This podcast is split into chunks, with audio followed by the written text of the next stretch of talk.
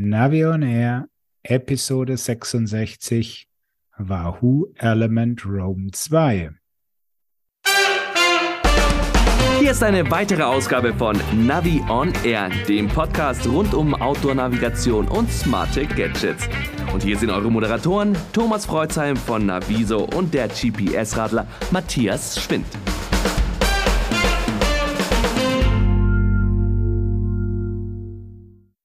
Hallo Matthias. Grüß dich, Thomas. Servus. Hast du ihn schon gehört gerade? Da hat jemand im Hintergrund gepiepst. Ja, da hat etwas gepiepst und genau darüber reden wir, nämlich über den Wahoo Element Roam 2. Aber dazu kommen wir später. Erstmal die Frage natürlich, geht's dir gut?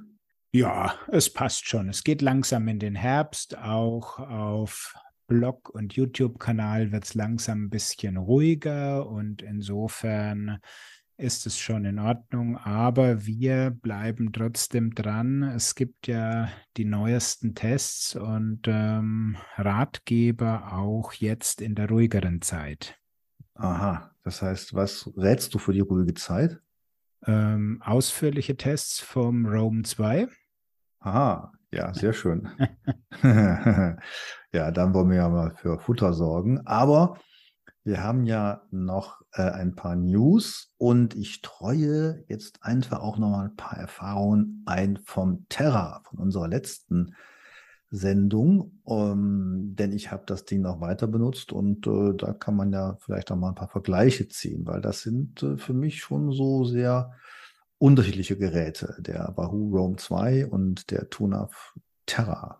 Absolut. Also ich meine, der eine möchte in die High-Performance-Sportliga und der andere ist dann ein Outdoor-Gerät für die längere Tour abseits jeglicher Zivilisation. Jetzt bist du schon fast beim Fazit, aber wir sollten erstmal mit den News weitermachen. Wir reden über Sigma ROX 2 und Sigma ROX 4.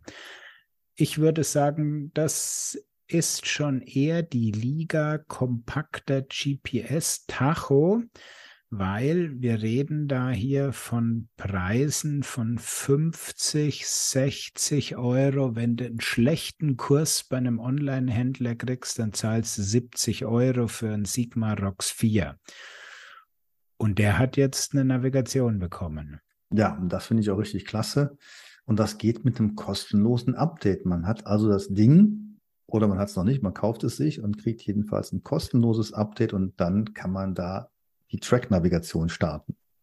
Richtig. Also, ganz wichtige Einordnung. Wir reden hier nicht von einer Kartennavigation. Wir reden nicht davon, dass du ein Ziel eingeben kannst und das Gerät berechnet selbstständig die Strecke dahin.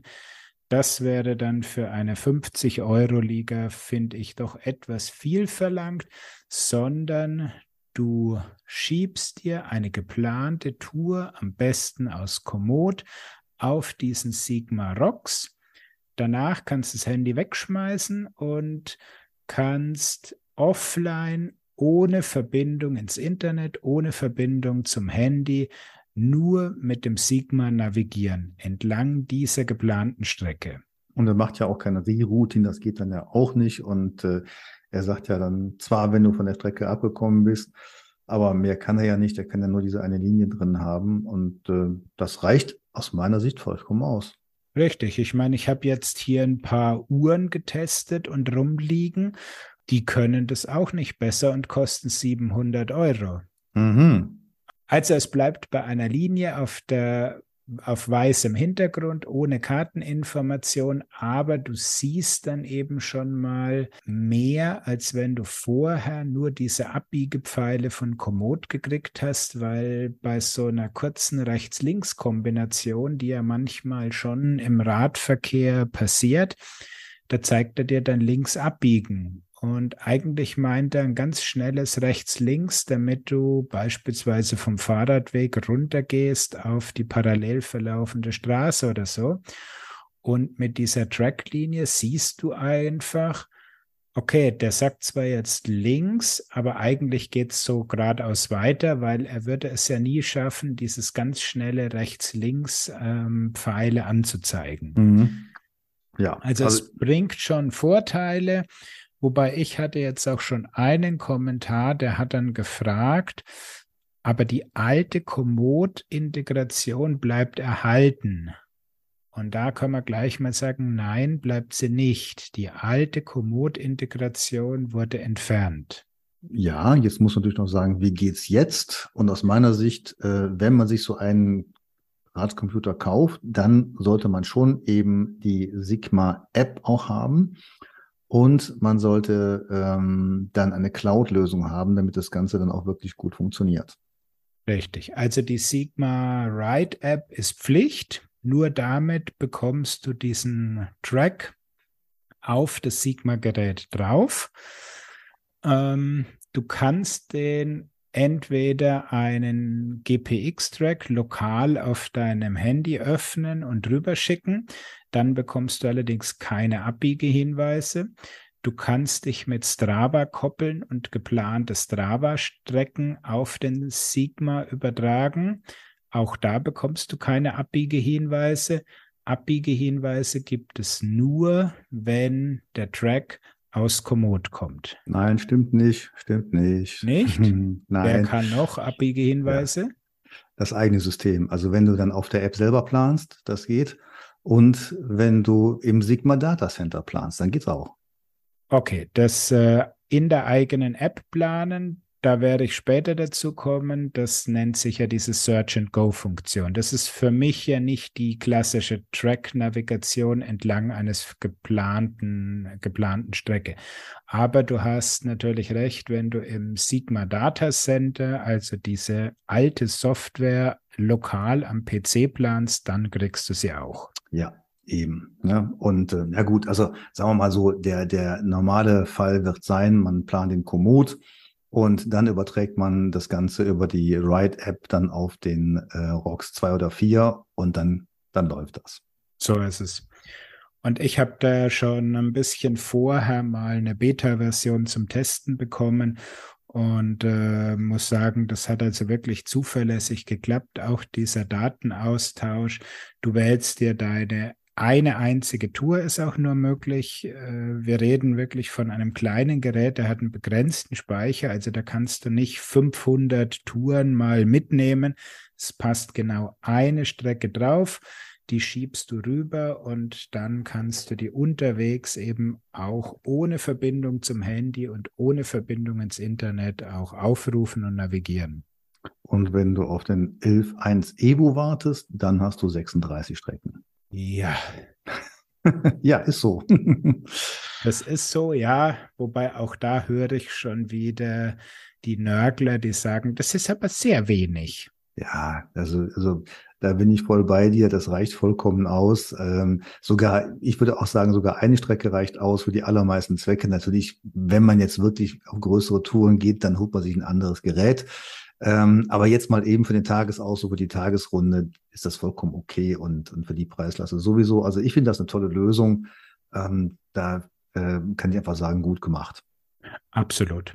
Weil wirklich, man muss den Preis im Hinterkopf behalten und sagen, über welche Preisliga reden wir da. Und äh, mir fällt jetzt keiner in diesem Preisbereich ein, der das auch bietet. Mhm, genau. Also wenn dir draußen, lieber Hörer, da einer in den Sinn kommt, der das auch kann, schreib uns da gerne eine Mail an podcast.navionair.de. Würde mich mal interessieren, wer auch so eine Track-Navigation mit Abbiegehinweisen in der deutlich unter 100 Euro Preisklasse kann. Wobei ich würde ja sogar auf die Abbiegehinweise verzichten und würde mich nur nach der Track-Navigation richten. Damit haben wir angefangen damals und ähm, das ist nach wie vor eine sehr schön einfache Sache. Ja, aber ein bisschen Komfort wollen wir doch auch, oder? Ja, du. gut. Nein, ich finde es ja auch gut, okay. Aber den kriege ich dann beim Wahoo, oder? Da, den kriegst du da eben, also das, man muss ja immer sagen, äh, mir fällt es immer schwer, wenn es heißt, ist das Gerät gut oder schlecht? ich sage immer, für den und den Zweck ist das gut und für den anderen Zweck ist es eben nicht so gut. Und ich glaube gerade, was wir jetzt so besprechen, das sind wirklich Welten zwischen drei verschiedenen Systemen. Also wir haben ja schon äh, Element Roam 2 gesagt, im Vergleich mit dem äh, Tunaf Terra. Und wenn man dann noch den, die, die, die Sigma-Geräte dazu nehmen, dann haben wir wieder eine andere Zielgruppe halt. So ist es. Ja, jetzt haben wir viel über die Sigma-Geräte gesprochen. Man muss vielleicht noch dazu sagen, äh, für den 11.1 Evo kommt das Update ähm, laut Sigma im Herbst. Jetzt haben wir eigentlich Herbst. Wir warten jetzt quasi drauf. Das können wir dann in unserem nächsten oder übernächsten Podcast dann sagen, wenn es dann soweit ist. Aber man sollte wissen, das betrifft eigentlich drei Geräte. Richtig. Beim äh, 11.1, wie du gesagt hast, das sind ein paar mehr Strecken möglich, ist ein bisschen anders. Das Rüberschieben funktioniert dann anscheinend ein bisschen anders, aber du kriegst unterwegs im Prinzip genau dieselben Informationen. Mhm. Nur was mich an der Stelle wieder mal geärgert hat, das ist diese Sigma-Folklore. In dem Moment, wenn eine Navigation läuft, dann aktivieren wir eine Navigationsdatenseite und die kannst du weder beeinflussen noch ausschalten noch irgendwas, sondern da ist Sigma so überzeugt davon, dass die kommen muss. Und ähm, ja, da äh, würde ich mir mehr Freiheit für den Nutzer wünschen. Ja, aber damit sind wir schon fast bei unseren nächsten Geräten. Aber wir sind noch nicht ganz durch mit unserem Newsblog. Du hast noch was ähm, von einer britischen Firma.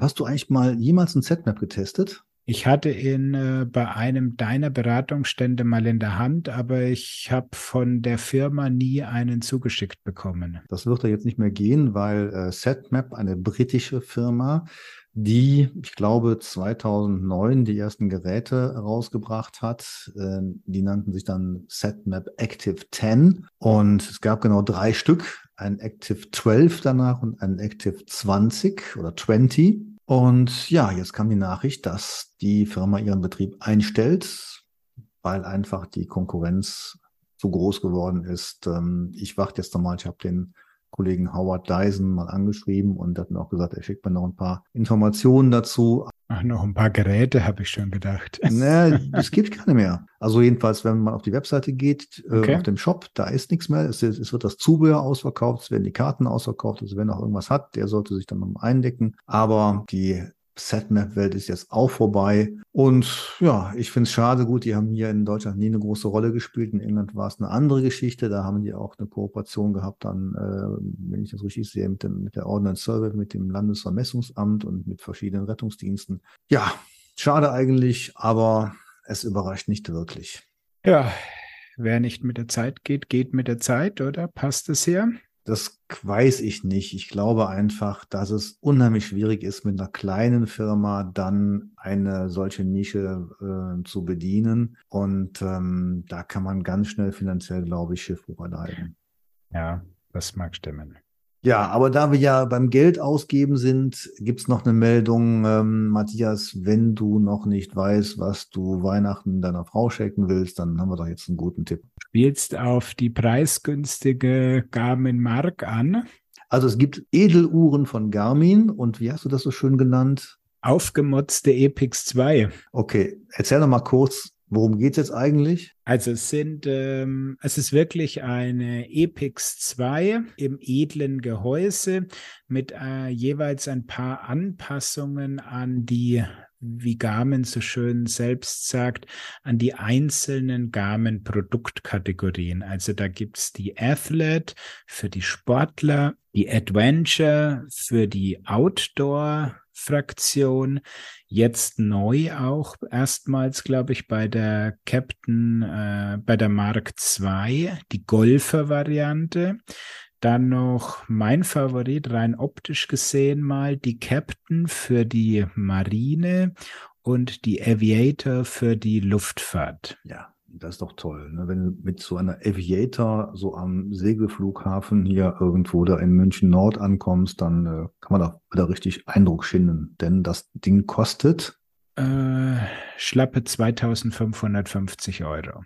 Ja, also von daher. Schon da hast du gleich mal die teuerste rausgesucht. Also billig geht immer. Ja, natürlich. Ich meine, dann nimmt man sich eine Epix 2, die kriegst du für einen Tausender. Also so, aber du hast dann nochmal so einen ganz besonderen Tipp für unsere Preisfüchse in diesem Segment. Ja, wenn es der Epix 2 sein sollte und man ein bisschen Automotive auch geprägt ist, dann könnte man auch zum Porsche-Zentrum gehen. Da gibt es für 5 Euro weniger die Epix 2 in der Porsche Design Edition. Und da die Porsche-Fahrer inzwischen ja auch aufs Geld gucken müssen, ist das auch ein wunderbarer Tipp. Absolut. Okay, dann äh, schwenken wir doch mal wieder an den Fahrradlenker und gehen zu unserem Hauptthema, dem Wahoo Element Roam 2. Also, du hast den bei dir liegen. Erster Eindruck? Mein Eindruck war, das ist jetzt schlicht und ergreifend der aktuelle Element Roam und der hat ein paar Verbesserungen, die hast du ja auch schon komplett beschrieben. Ich habe das ganze Ding jetzt gerade erst bekommen. Meiner ist also sozusagen noch warm aus der Packung, habe aber trotzdem schon mal eine Runde gedreht. Aber vielleicht stellen wir den noch mal kurz vor unseren Hörern und das kannst du am besten machen. Wir haben ganz wichtig immer am Anfang Displaygröße.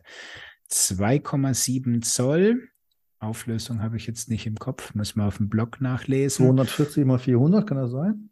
Ja, kommt hin. Und ähm, wir haben wieder dieses ähm, spezielle Display mit reduzierten Farben. Diesmal kann er jetzt 64 Farben darstellen. Ähm, automatische Hintergrundbeleuchtung und ähm, transreflektiv. Also das heißt, wenn die Sonne reinstrahlt, dann leuchtet das Display nochmal extra stark. Das war also eigentlich jetzt das, was gleich geblieben ist. Dann komme ich gleich mal zu der vermutlich wichtigsten Neuheit für die meisten bisherigen Roam-Nutzer, dem internen Speicher. Der wurde jetzt auf satte 32 Gigabyte ver x-facht. Ja, weil ähm, habe ich jetzt auch erst wieder in dem Zug dieser ganzen Update-Geschichte mitgekriegt.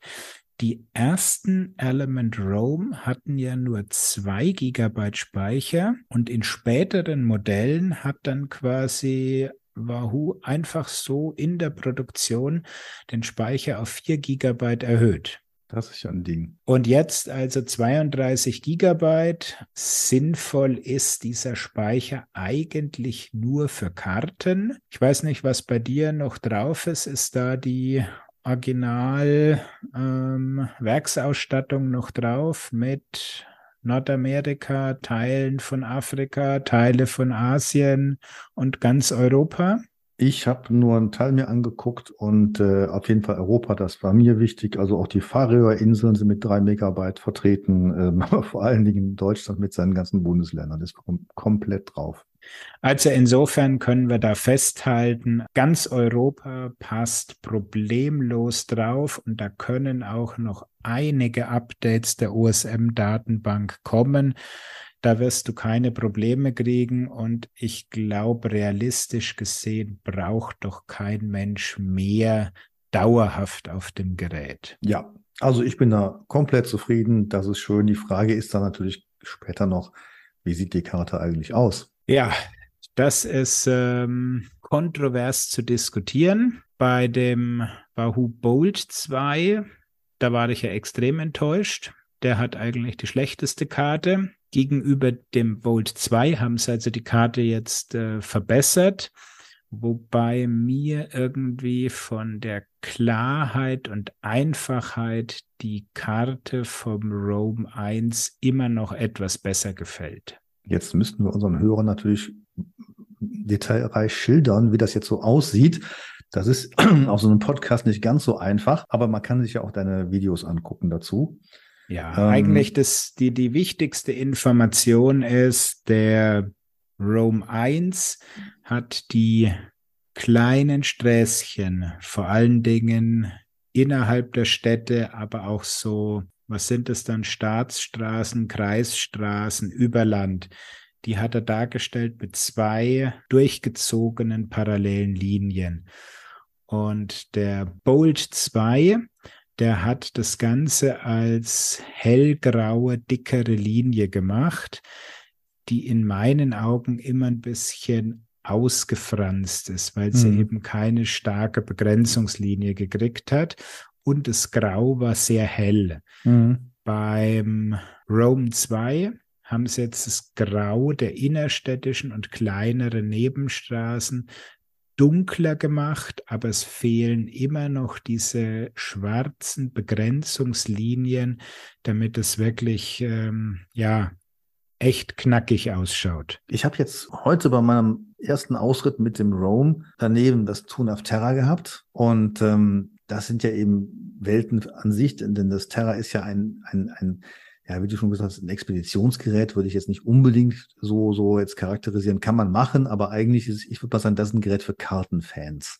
Und wenn man sich ein Wahoo-Gerät äh, holt, dann spielt die Karte eben nicht so eine große Rolle. Ja, oder nicht zur, zur aktiven Orientierung, sondern eher zur Orientierung während der Fahrt auf einer Strecke, die im Idealfall natürlich schon vorher geplant ist. Wer also Kartenfan ist, der sollte sich keinen Wahoo kaufen, ja, sondern Absolut. der sollte sich was anderes holen. Und ich glaube, so die Kundschaft des Wahoo, äh, und das trifft ja nicht nur auf den Roam 2 zu, das sind die Leute, die schnell eine Tour planen wollen, zack, übertragen, äh, losfahren und sich dann leiten lassen wollen. Das ist, glaube ich, auch noch ganz wichtig, von schnell aufzufassenden Hinweisen. Ja. Genau. Und das klappt ja auch sehr gut. Und ich denke mal so für den Rome 2 auch, das Hauptrevier ist da die Straße und die, die Wege, ja, er kann ja auch Straßennamen anzeigen und, und äh, bei Abbiegehinweisen ähm, hat er ja dann eben 250 Meter Kopf und Ton, da wird die Straße auch angezeigt, die, die Straßenname ist sehr klein, aber immerhin. Und dann kommen die Leuchtzeichen, also diese Leuchtdioden dann außen dran und dann piepst es eben auch, also man wird darauf hingewiesen. Und jetzt kommt ja das, was dich immer so fasziniert, das Rerouting, wenn man von der Strecke abfährt. Mhm. So, und jetzt frage ich dich mal, wie bist du denn damit zufrieden beim Roam 2? Sehr gut. Also zusammen mit dem Hammerhead Karoo 2 bietet Wahoo die beste Rerouting-Performance. Also es geht logisch in Fahrtrichtung. Es geht schnell in dem Moment, wenn er erkannt hat, dass du jetzt wirklich die Strecke verlassen hast. Die Neuberechnung ist schnell da. Es sind gute Strecken, die gewählt werden. Also das ist schon wirklich extrem weit vorne. Im Grunde genommen hast du recht, wenn, wenn du sagst, es ist schnell, das ist wirklich so. Sobald der Roam ja merkt, man ist falsch gefahren, dann kommt ja die Meldung, dann kommen auch die roten Leuchtdioden halt und dann fängt er aber sofort an, zack, hast du schon eine neue Strecke drauf. So, und wenn du dir die mal anguckst, dann eben, er geht ja nach vorne. Garmin geht ja eher nach hinten.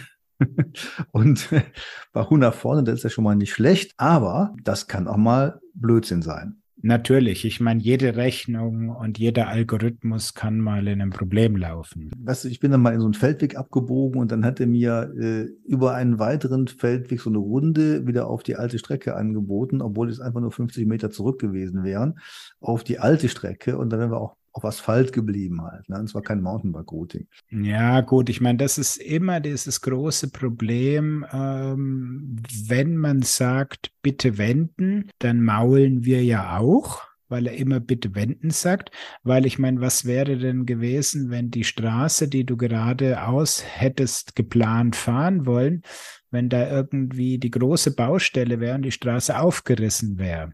Dann hättest du gesagt, er hat mich, also ich musste auf den Feldweg aus abfahren und dann hat das blöde Ding mich ständig zum Wenden aufgefordert, aber das ging ja nicht. Also mhm. dann hätte man sozusagen auch in die andere Richtung das Maulen angefangen. Kein Gerät beherrscht das perfekt. Deswegen ist mein Rat immer, sobald man von der Strecke abgekommen ist, dann gucken, wie kommt man wieder dahin. Ich persönlich habe da lieber einen Blick auf die Karte. Und was mir beim Roam 2 aufgefallen ist, der, wie gesagt, ist sehr schnell in der Berechnung. Es bleibt quasi kaum Zeit, die alte Strecke sich anzuschauen, schon hat er die neue. Die berechnen dann auch direkt ein ganzes Stück vorwärts. Ja, statt so auf den nächsten Bogen zu kommen, kommt man quasi schon auf den übernächsten, irgendwann wieder auf den Track zurück. Das heißt also, man hat dann schon ein paar hundert Meter oder einen Kilometer eventuell von einer Strecke, die man sonst gefahren wäre. Da hat er einfach dann ein Stück dahin berechnet. Kann man mögen. Ich persönlich finde eigentlich ganz gut, wenn man sieht, wo man von der Strecke abgekommen ist und wo der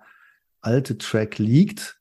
Dann kann man immer noch selbst entscheiden, fahre ich jetzt wieder zurück oder mache ich noch einen Bogen? Ja, und vor allen Dingen, was mir immer noch fehlt, er berechnet zwar eine schöne Strecke auf die Route zurück, zeigt die dann mit seinen bekannten blauen Pfeilen an statt den schwarzen, mhm. aber du siehst dann an dem Punkt, wo du auf die alte Strecke kommst, da fehlen dann quasi die schwarzen Pfeile und mir ist es da auch schon passiert, dass ich nicht gewusst habe, ob ich jetzt sozusagen nach rechts oder links fahren muss. Mhm. Ich habe zwar die alte geplante Strecke gesehen, aber wusste nicht, in welche Richtung. Mhm. Ja, ist mir auch aufgefallen, ja.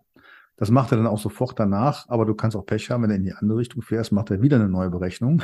genau. Und die kann dann wieder anders aussehen, ja. Richtig. Und dann ja. hast du dasselbe Problem wieder. Also ja. das ist, ah, ein bisschen, ein bisschen tricky, diese Sache mit dem Zurückleiten auf die geplante Strecke. Da müssen sie noch mal ein bisschen Feintuning machen. Ja, aber Matthias, ganz ehrlich, ich glaube nicht, dass das viel besser geht. Ähm, so ein Algorithmus ist einfach schwierig, den, den speziellen Situationen anzupassen. Ich finde die Philosophie von Wahoo wirklich da ganz gut. Es geht nach vorne nicht zurück, weil zurück ist immer blöd. Das merkt man dann, wenn man nach vorne vielleicht nicht ganz die beste Strecke hat. Hauptsache es geht nach vorne. Ähm, das ist gut. Und was ich jetzt wirklich toll finde, ist diese Schnelligkeit, mit der man so ein Gerät bedienen kann. Also ich fand schon mal toll, das einzurichten. Ich hatte ja schon einen Wahoo-Account und habe das ausgepackt. Die, dann, wenn man den einschaltet, dann kommt ja da der QR-Code, man scannt das und sofort, zack, ist man verbunden mit der, mit der Element-App. Und was auch klasse ist, sofort ist auch zum Beispiel der Komoot-Account direkt mit verbunden. Ja. Mhm. Und das fand ich super und äh, das bräuchte ja nicht zu erzählen, wenn man in Komoot dann neu plant, sofort ist das Ding auf dem Wahoo drauf und wenn es nicht ganz sofort drauf ist, dann drücke ich nochmal auf den Sync-Knopf, dann ist es drauf, dann ist die Strecke auch direkt vorne weg. Das ist wirklich klasse, also diese Kombination von Komoot und Wahoo, äh, das ist wirklich toll. Ja, aber ich möchte nochmal zurückkommen auf die Einrichtung. Du hast ihn ja jetzt bekommen, als schon alles in äh, offiziellen Softwareversionen da war. Hat das bei dir mit diesem Backup and Restore von einem alten Element geklappt? Hast du das mal ausprobiert? Nein, habe ich nicht probiert. Weil sie bieten ja jetzt auch die Möglichkeit an. Das heißt, du hast zum Beispiel einen Roam 1 oder einen Bolt 2 und willst jetzt auf den Roam 2 wechseln, dann kannst du da irgendwie das alte Gerät ja Backup machen und dieses Backup dann auf das neue Gerät einspielen. Das heißt, dann sind auch deine ganzen individualisierten Datenseiten sind dann eben auch auf dem Gerät schon drauf. Und das klappt jetzt nicht, oder wie? Also ich weiß es nicht. Ich hatte meinen ja vor dem offiziellen Start und da war noch die letzte Beta-Software drauf. Und vor allen Dingen, ich hätte die neue Software auch schon auf meinem alten Gerät haben müssen und die gab es natürlich noch nicht, wo diese Backup and Restore Möglichkeit hinzukam. Mhm. Also das war ein bisschen das Problem, dass ich da zu früh dran war. Aber sagen wir mal so, wenn du die Element-App hast, da sind ja einige Werte drin und das wird ja komplett auf den neuen äh, übertragen. Also von daher habe ich da nichts vermisst. Ja, die Einstellungen, zum Beispiel die verbundenen Profile, Komoot, Strava und Co., das ja. Auch deine persönlichen Einstellungen, also dass du es eben in Deutsch haben möchtest und auch deine Körpergröße, Gewicht und so weiter, das sind ja alles die Daten, die mehr oder weniger in der App liegen, die werden natürlich übertragen. Aber jetzt sollen auch solche Sachen wie deine gekoppelten Sensoren mhm. sehr komfortabel, weil ich meine, wir zwei, wir koppeln wahrscheinlich täglich 15 Sensoren, wir haben das drauf und wissen, wie das funktioniert. Aber wenn du das nicht so oft machst, finde ich das extrem komfortabel, wenn du dein Leistungsmesser, dein Trittfrequenzsensor, dein Pulsgurt und so weiter einfach vom alten mhm. Wahoo-Gerät aufs neue übertragen kannst und natürlich auch die Einrichtung der einzelnen Datenseiten. Das geht ja auch schnell und äh, selbst wenn man das nochmal neu einrichten muss, das finde ich jetzt nicht problematisch, weil ja. da ist ja Wahoo wirklich gut. Ne? Mit der Element-App sehr schön klar aufgebaut. Ähm, das kann man auch ratzfatz auch nochmal ändern und so weiter und schon ist es auf dem Gerät drauf. Also die Kommunikation klappt wirklich hervorragend. So ist es, genau. Ja, was ich eher so ein bisschen fummelig fand am Anfang wieder, ja, welche Taste muss man jetzt drücken, was kommt dann jetzt? Da muss man sich wieder ein bisschen eingewöhnen, wenn man den Element paar Wochen lang nicht in der Hand gehabt hat. Was ich jetzt ein bisschen schade finde, ist die Geschwindigkeit der Karte, des Kartenaufbaus. Die hält leider nicht mit der Geschwindigkeit der Routenberechnung überein. Wow, also ich habe da einen ganz anderen Eindruck.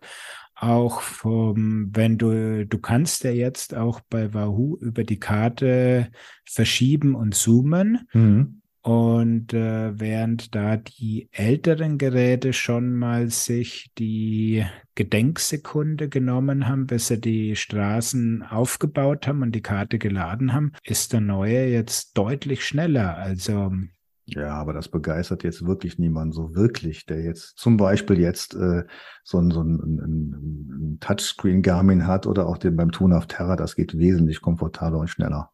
Ja, aber der Garmin braucht auch ab und zu seine Gedenksekunde, um Kartenelemente nachzuladen. Also da siehst du auch schon ab und zu mal eine weiße Fläche erst. Ja, ich, ich glaube, das kommt darauf an, wie die Dinger geladen sind. Ähm, ich habe ja dann meistens nur die ganz normalen Karten drauf, also jetzt nichts noch zusätzliche etc. Mhm, klar. Ähm, und äh, jetzt auch wieder mal im Vergleich wenn ich jetzt diese große Fläche vom Terra habe, auch diese hoch aufgelösten Karten, das ist eine ganz andere Nummer. Da gehe ich mit dem Finger dran oder mit, mit den Zoom-Tasten. Das geht deutlich besser als beim Wahoo. Absolut. Ich meine, du hast ja auch ein Touchscreen. Ja, Vorsicht. Ich habe ja auch beim Tonaf auch die Tasten. Auch das Tastenzoom geht deutlich besser. Das Zoomen ja, aber das Verschieben ist natürlich, also da muss jedem klar sein, das Verschieben einer Karte ist am besten per Touchscreen. Der Wahoo kann es auch, aber es ist natürlich deutlich mühsamer über die Tasten genau. zu so, machen. Jetzt kommen wir mal zu meiner Frage an dich, denn du kannst ja auch beim Wahoo Ziele eingeben. Ja, du kannst ja sagen, navigiere mich zu einem gespeicherten Ziel. Ja. Und das habe ich auch gemacht. Ich hatte ähm, dann auch übrigens dann direkt ein Ziel übertragen von meinem alten. Ich weiß aber nicht mehr, wie ich es drauf bekommen habe. Und jetzt habe ich wirklich versucht, wie kriege ich denn ein einzelnes Ziel auf dem Wahoo Element Roam gespeichert, habe die also hab die App aufgemacht, denke ich, jetzt tippst du mal auf die App drauf, auf die Karte. Das ging nicht.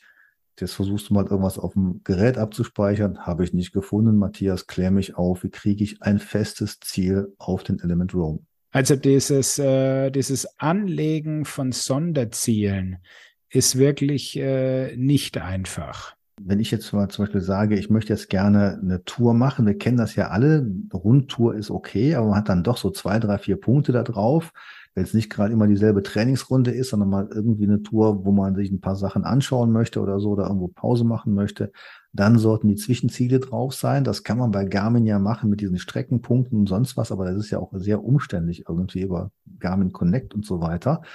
Ähm, das geht beim Tune of Terror übrigens äh, ziemlich gut, aber jetzt hier bei dem Wahoo, da ist es wirklich schwierig. Und da würde ich mir wünschen, dass es doch vielleicht sogar durch ein Update geht oder durch ein Update von der von der App, denn es funktioniert ja. Ist ja möglich. Also du musst auf der Routenseite das Plus drücken und dann in Bring mich zu und dann findest du die Karte und dann kannst du oben in die Suchleiste eintippen und dann findest du deine gespeicherten Orte. Also die Routen anlegen, ich habe da, glaube ich, auch schon mal in einem meiner Wahoo-Videos, habe ich das schon erklärt, wie das funktioniert. Können wir mal in die Show Notes reinschreiben. Das kann man reinschreiben. Ähm, also das ist dann schon wirklich fortgeschrittene Technik, diese ähm, persönlichen Favoriten oder Streckenpunkte anzulegen, weil du kannst sie wirklich nur über die App per Hand anlegen. Also du kannst da auch nichts per GPX oder so importieren. Ist nicht ganz so einfach. Ja, aber wie gesagt, da haben wir ja noch was, was unsere Ingenieurskollegen verbessern können. Was mich sehr begeistert hat, ist die Präzision. Du hast ja auch schon viel geschrieben über den Empfänger, den neuen. Mhm. Nach meiner Beobachtung klappt das wirklich sehr gut. Der ist also wirklich sehr präzise. Und von daher ähm, gibt es da keine Probleme, die man erwarten könnte. Es sei denn natürlich, man ist in Gebieten mit äh, sehr starker Abschattung oder sehr viel Reflexsignalen. Ja, also man muss jetzt mal da zusammenfassen. Wir haben diesen Multiband, Multifrequenz GNSS Chipsatz Empfänger. Das gilt eigentlich aktuell als das Beste, was du haben kannst. Äh, sprich, du hast die Klassiker, Satellitensysteme, GPS, Galileo, GLONASS, Baidu, hast du alle an Bord und dazu noch die beiden Frequenzen von GPS und Galileo. Und ich habe da auch extra nochmal in Atlanta nachfragen lassen. Es ist immer alles aktiviert. Wow.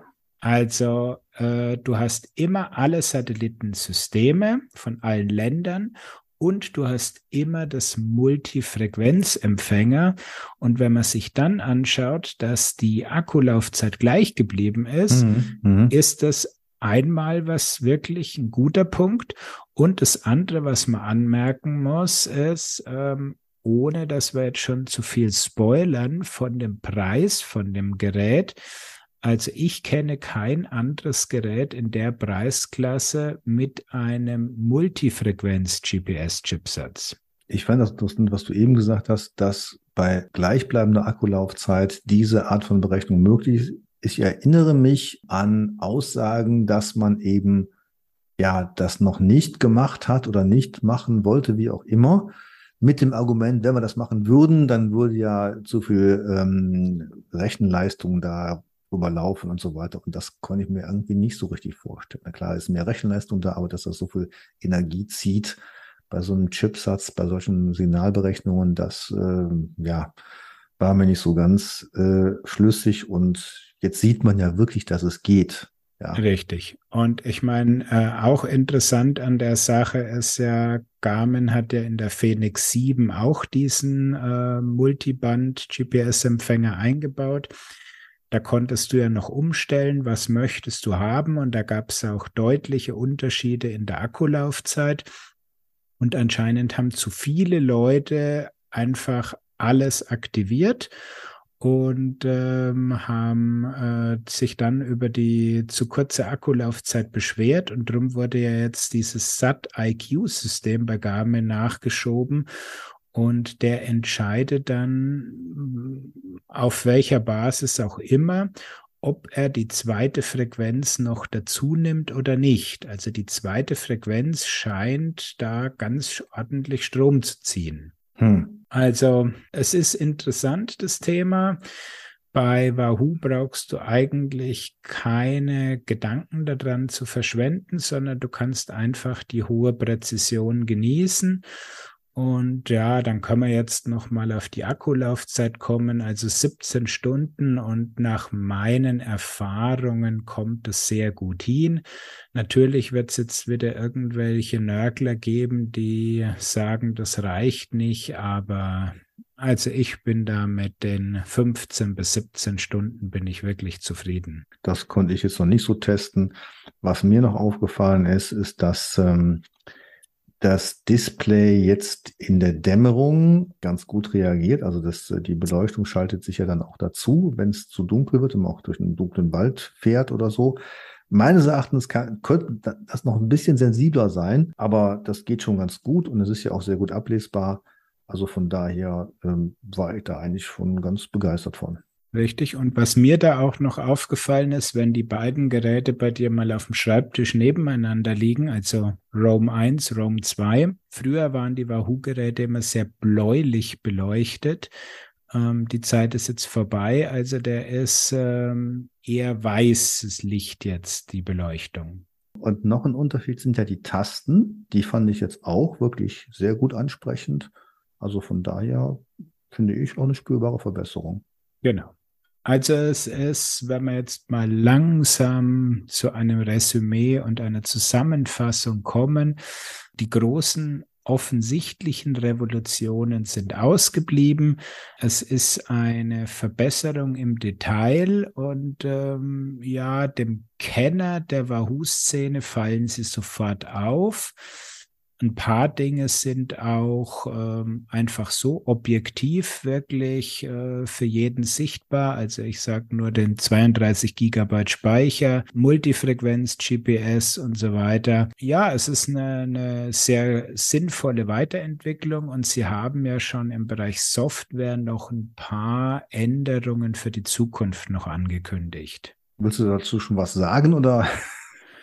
Ah, ich glaube, das ist jetzt für unsere Einsatzzwecke, ist es jetzt nicht ganz so, dass die, die bahnbrechende Neuheiten, also es wird, äh, diese Climb-Funktion wird nochmal erweitert, dass er eben auch automatisch Steigungen erkennt und die besser darstellen kann.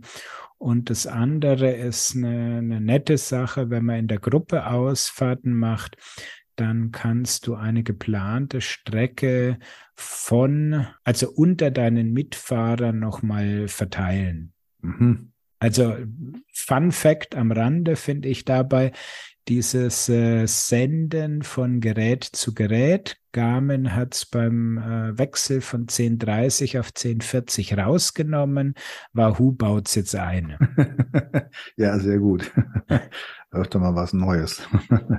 Und okay. wahrscheinlich für dich ganz extrem wichtig, weil als Topsportler fährst du natürlich nur, indem du deinen Blutzuckerspiegel permanent im Auge hast, oder? Ja, das wollte ich noch sagen. Diese, die, wie heißt das jetzt? Äh, Super Sapiens. Der Super Sapiens Glukosesensor. Ja, das muss man noch mal kurz erklären. Du steckst ja einen Sensor wirklich in die Haut rein und der kann dann äh, Blutzuckergehalt messen. Also ich kenne das von einer Bekannten, die ist Diabetikerin und die hat das Ding auch im Arm, um da ihre ähm, Blutzuckerwerte eben immer im Blick zu halten. Ah also ich muss ehrlich sagen, da hört dann auch meine Begeisterung für Tests auf. Also ich kenne zwar die, ich kenne zwar die Werbeagentur, die für Super Sapiens zuständig ist. Der hat mir auch mal angeboten, mir einen Satz zuzuschicken. Ich habe dankend abgelehnt. Ich muss sagen, also das muss ich jetzt nicht haben, dass ich mir so einen Sensor da in die Haut und äh, in Muskel reinramme und damit dann, der kann ja, glaube ich, drei Wochen, vier Wochen sowas drin bleiben und dann permanent hier dein äh, Glukosespiegel messen. Mhm. Tja, Finde ich Aber wenn so du bisschen... möchtest, kann ich da gerne mal einen Kontakt herstellen. Ja, ich überlege mir das noch. Also nein, ich finde das, sagen wir mal so, vom Logischen her sinnvoller als irgendwelche Sensoren, die auf der Haut liegen und dann irgendwelche Blutzucker oder Blutwerte da analysieren wollen durch Durchleuchten. Das leuchtet mir wiederum nicht so ganz ein, wie das funktionieren soll, zuverlässig. Ähm, das andere schon weil es ja wirklich eine Blutuntersuchung quasi dabei. Du hast recht, ob man das braucht oder nicht, aber wenn man die Extremsportler so sieht, ich kann mir gut vorstellen, dass es da etliche gibt, die genau sowas haben wollen und dann die dann nochmal besser messen wollen, wie viel habe ich jetzt noch drin und kann ich jetzt nochmal aufdrehen oder lieber nicht. Also von daher denke ich, dass das seine Kundschaft finden wird. Richtig. Also zum Beispiel ähm, letztes Wochenende, glaube ich, war es, war ja der Ironman auf Hawaii. Wurde ja sogar vom ZDF im Internet übertragen. Da habe ich mal kurz reingesappt. Und äh, da hat man auf dem Fahrrad dann so den ein oder anderen gesehen, der diese typische zwei Euro große Abdruck am Oberarm unter seinem Radtrikot hatte. Ja, also die fahren damit schon mal, um während dieser extrem langen, hohen Belastung auch wirklich den Blutzuckerspiegel im Auge zu behalten. Ja, also man merkt eben, Wahoo, die sind in der Sportwelt zu Hause. Da werden ja auch die Home-Trainer angebunden mit allem drum und dran. Das haben wir jetzt noch gar nicht so erwähnt, aber das ist, glaube ich, schon logisch für Leute, die ein Wahoo-Gerät haben. Und äh, dass, glaube ich, äh, sämtliche Trainingsfunktionen, die da möglich sind mit so einem Gerät, auch dann dokumentierbar sind. Das ist, glaube ich, äh, muss man gar nicht nachfragen. Richtig. Also da ist ganz weit vorne. Fehlt dir noch was beim Wahoo? Hast du noch irgendwelche Wünsche? Hat dich was ähm, ja, enttäuscht? Na, wir können demnächst noch mal drüber reden. Ich habe jetzt äh, ja, wie gesagt, erstmal den ersten Ausritt jetzt hier so gemacht und da wird sicherlich noch die ein oder andere Bemerkung zu kommen. Und dafür können wir ja auch nochmal in einer der nächsten Folgen nochmal kurz drauf eingehen. Gut, dann beenden wir diese Episode, die sich um den Rome 2 hauptsächlich gedreht hat, hiermit und wir hören uns dann hoffentlich in zwei Wochen, oder hast du noch ein Thema? Das habe ich nicht, denn ich freue mich jetzt schon auf die nächste Folge. Danke fürs Zuhören. Wir sind raus, wünschen euch noch schöne Fahrten draußen, egal mit welcher Navigation und bis zur nächsten Folge. Ciao, Servus. Sie haben Ihr Ziel erreicht.